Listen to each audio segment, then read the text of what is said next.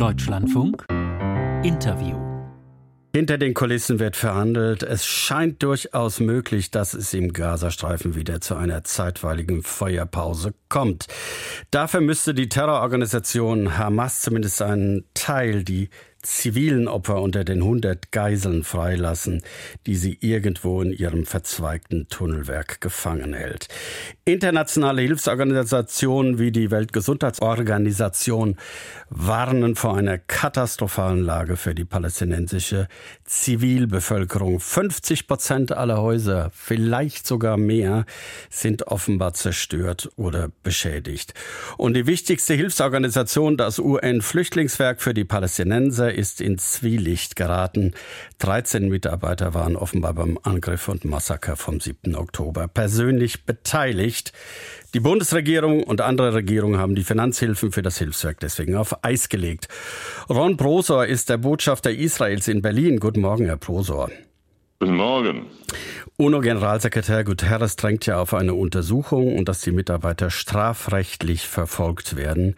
Und der Chef des Hilfswerks sagt selbst, das sind nicht die Werte der UNO.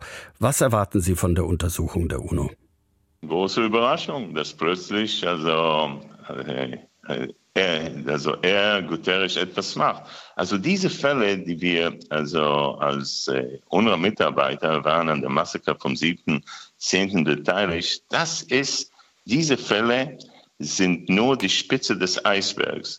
Das Problem ist äh, eigentlich viel, viel ernster. Also in dieser Hinsicht, damit unsere Zuhörer auch äh, das in Erinnerung haben, dieser Fall ist äh, noch nur ein anderer Fall, bei dem es 3000 UNRWA-Lehrer das Massaker am 7. Oktober feierten und die Mörder in einer Telegram-Gruppe lobten. Das heißt, denken Sie mal nach, die Hamas hat das UNRWA infiltriert und nützt es für terroristische Zwecke. Es wäre, als ob sie, also diese Organisation, einfach gekappert haben.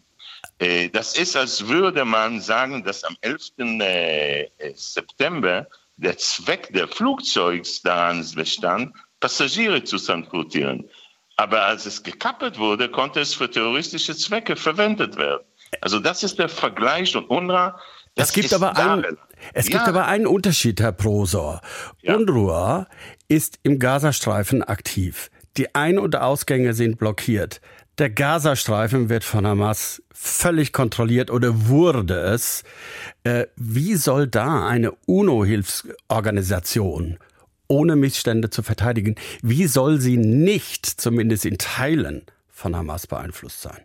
Aber das ist mehr als das. Das ist mehr als das, was es, weil es auch, also im Bereich der Erziehung, äh, denken Sie mal nach, dass äh, UNRWA hält das Flüchtlingsproblem aufrecht. Das heißt, 1949, als UNO gegründet worden ist, und das sage ich als ehemaliger Botschafter an der UNO, wurde auch eine Organisation, die UNCRA hieß, also für den Koreaner Flüchtlinge gegründet. Da gab es zwei Millionen äh, Koreaner, 700.000 Palästinenser. Drei, vier Jahre war die Sache in Korea gelöst. Und jetzt äh, hat UNRWA 700.000 palästinensische Flüchtlinge. Jetzt haben wir 5,5. Das heißt, die sind Teil der, also äh, von, äh, von Anfang an, dieses System, seine Absolventen von UNO haben den, das Massaker in München zwar gemacht. Und es ist keine Ausnahme, dass äh, die ein wirklich ein echtes Problem sind. Und Wenn trotzdem also sagen unsere Korrespondenten, UNRWA beispielsweise sorgt dafür, dass in den Schulen eben nicht nur Hamas-Lehrstoff gepredigt wird. Ah, ich gebe Ihnen ein Beispiel, damit es nicht äh, also allgemein ist. Fünfte Klasse, Dalal Mughrabi als Modell äh, geschätzt. Wer ist dieser Mann, Dalal Mughrabi? Hat 35 Israelis äh, ermordet, davon zwölf Kinder. Nicht Madame Curie, nicht Pasteur, nicht Beethoven, sondern Dalal Mughrabi. Und dann denkt man, ja, Tag danach es kann diejenigen, die wirklich Tag danach denken, es bedarf einer umfassenden externen Überprüfung der Ursachen dieses Problems angehen. Und in Wirklichkeit können diese Gelder in dieser Hinsicht nicht nach UNRWA. UNRWA ist Teil der Lösung, nicht Teil der Lösung, sondern Teil des Problems. Aber wenn Sie sagen, keine Gelder mehr an UNRWA, ist Ihnen klar, was das bedeutet für die palästinensische Bevölkerung? Ich, äh, mir ist es klar, dass Organisationen, Sie haben es vorher angesprochen, zum Beispiel World Food Program, die, die machen es in der ganzen Welt. Die sind auch, die arbeiten jetzt in Gaza, natürlich UNRWA, wegen also verschiedene interne Machtkämpfe, also äh, hat es äh, hat Probleme also mit dem World Food Program zusammenzuarbeiten. Aber denken wir mal nach im Bereich Gesundheit. WHO kann es auch tun. Also Flüchtlinge gibt es in der ganzen Welt, die die UNHCR als Flüchtlingsorganisation löst. Also es gibt, wir können nicht sagen, ja, äh, wir haben keine andere Wahl. Ja, UNRWA ist Teil, also es ist wirklich Teil de, des Problems. Und, Und da wir, aber wir müssen es, äh, wir müssen es wirklich im Auge sehen und denken, ja, wenn wir etwas Positives, und es ist klar, dass alle natürlich nicht wollen, dass in Gaza jetzt äh, Hunger oder irgendwo, aber wir müssen langfristig eine Lösung finden. Das aber eben auch kurzfristig. Aber eben auch kurzfristig. Es heißt, dass die Lebensmittel jetzt ausgehen. Wenn Sie vorschlagen, Weltgesundheitsorganisation soll das machen oder UNHCR, ja. es liegt doch nahe, dass ja. es Monate dauern wird, bis die ihre Infrastruktur aufbauen. Äh, ja, an, an UNRWA führt offenbar kein Weg vorbei, wenn man der palästinensischen Zivilbevölkerung helfen will. Äh, ich werde es so sagen. Erstmals, damit alle unsere Zuhörer verstehen. Also, wir haben ge gezeigt jetzt, dass UNRWA-Schulen Abschussraketen, sie haben Material, wo kleine Kinder aufgehetzt, also gegen äh, überhaupt das Existenzrecht des Staates Israel. Vielleicht, ja, es wird ein bisschen dauern, aber wir müssen ein strategisches Ziel setzen, damit wir letztendlich die Palästinenser helfen können, aber nicht mit Hetzung und die Tatsache, dass äh, alle jetzt studieren äh, von Anfang an, dass äh, Israel überhaupt nicht das Recht hat, äh, Existenzrecht hat. Und dann können wir uns nicht überrascht zeigen, wenn sie Teil dieser Massaker dann da als Terroristen beteiligen. In, in Deutschland gibt es viel Verständnis für Israel. Es gibt viel Verständnis dafür, dass sie ihr Land verteidigen wollen. Jetzt gibt es die Entscheidung des Internationalen Gerichtshofs in Den Haag, den Vorwurf wegen Völkermord zumindest zu überprüfen und zunächst einmal die klare Ansage, Israel muss mehr tun zum Schutz der palästinensischen Zivilbevölkerung. Sind Sie dazu bereit? Äh, es ist eine Unverschämtheit. Es ist wirklich, denken Sie mal nach, es ist ein Täter-Opfer-Umkehr. Massaker gegen Israelis. Äh, Israelis wurden also geschlachtet wie Vieh, in ihre eigenen Hausen, also Häuser gebrannt, Köpfe abgeschlagen.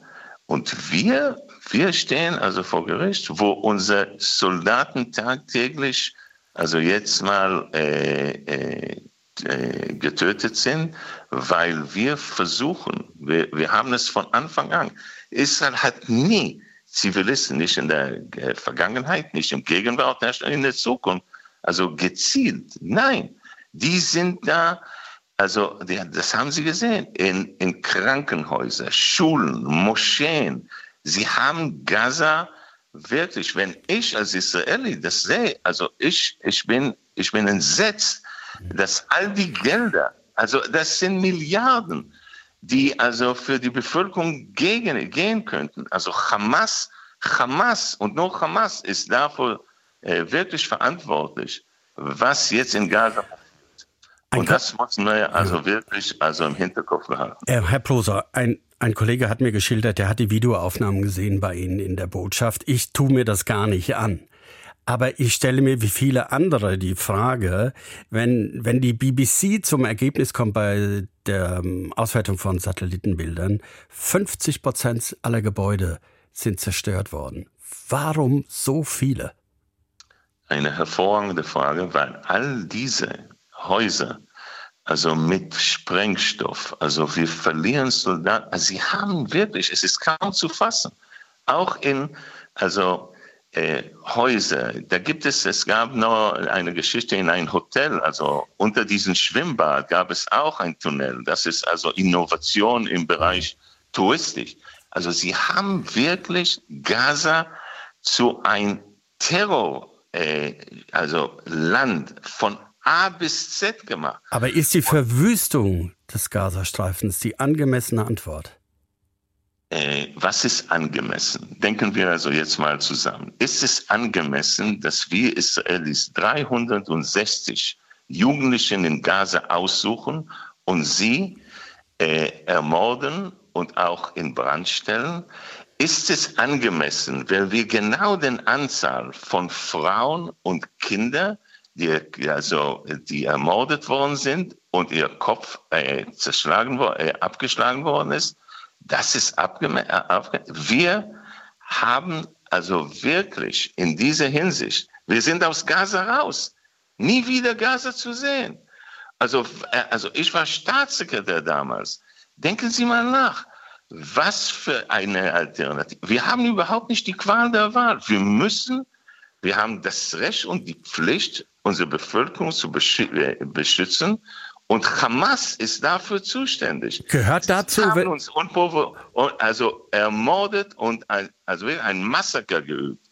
Und das muss man, wenn jemand wirklich in die Zukunft sehen will und Tag danach, dann müssen wir, müssen wir zusammenarbeiten, damit diese Terroristen aus Hamas und die Infrastruktur nicht mehr da sein wird. Auf der Not anderen Seite auch zum Schutz Ihres eigenen Landes, Herr Proser, Entschuldigung, auch zum Schutz Ihres eigenen Landes. Ist es in Ihrem Interesse, wenn Sie Wut und Hass auf Generationen hinaus neu züchten? Äh, übrigens, das macht genau äh, UNRWA. Wir haben jahrelang die Ideologie von Hamas äh, verharmlost, auch Sie. Äh, also die Ideologie, die sagt, sie wollen, sie wollen uns auslöschen, also ins Meer werfen, haben sie ja Ketten gerasselt. Ja, die meinen es nicht, die meinen es. Und wir können mit dieser Ideologie nicht mehr weitermachen.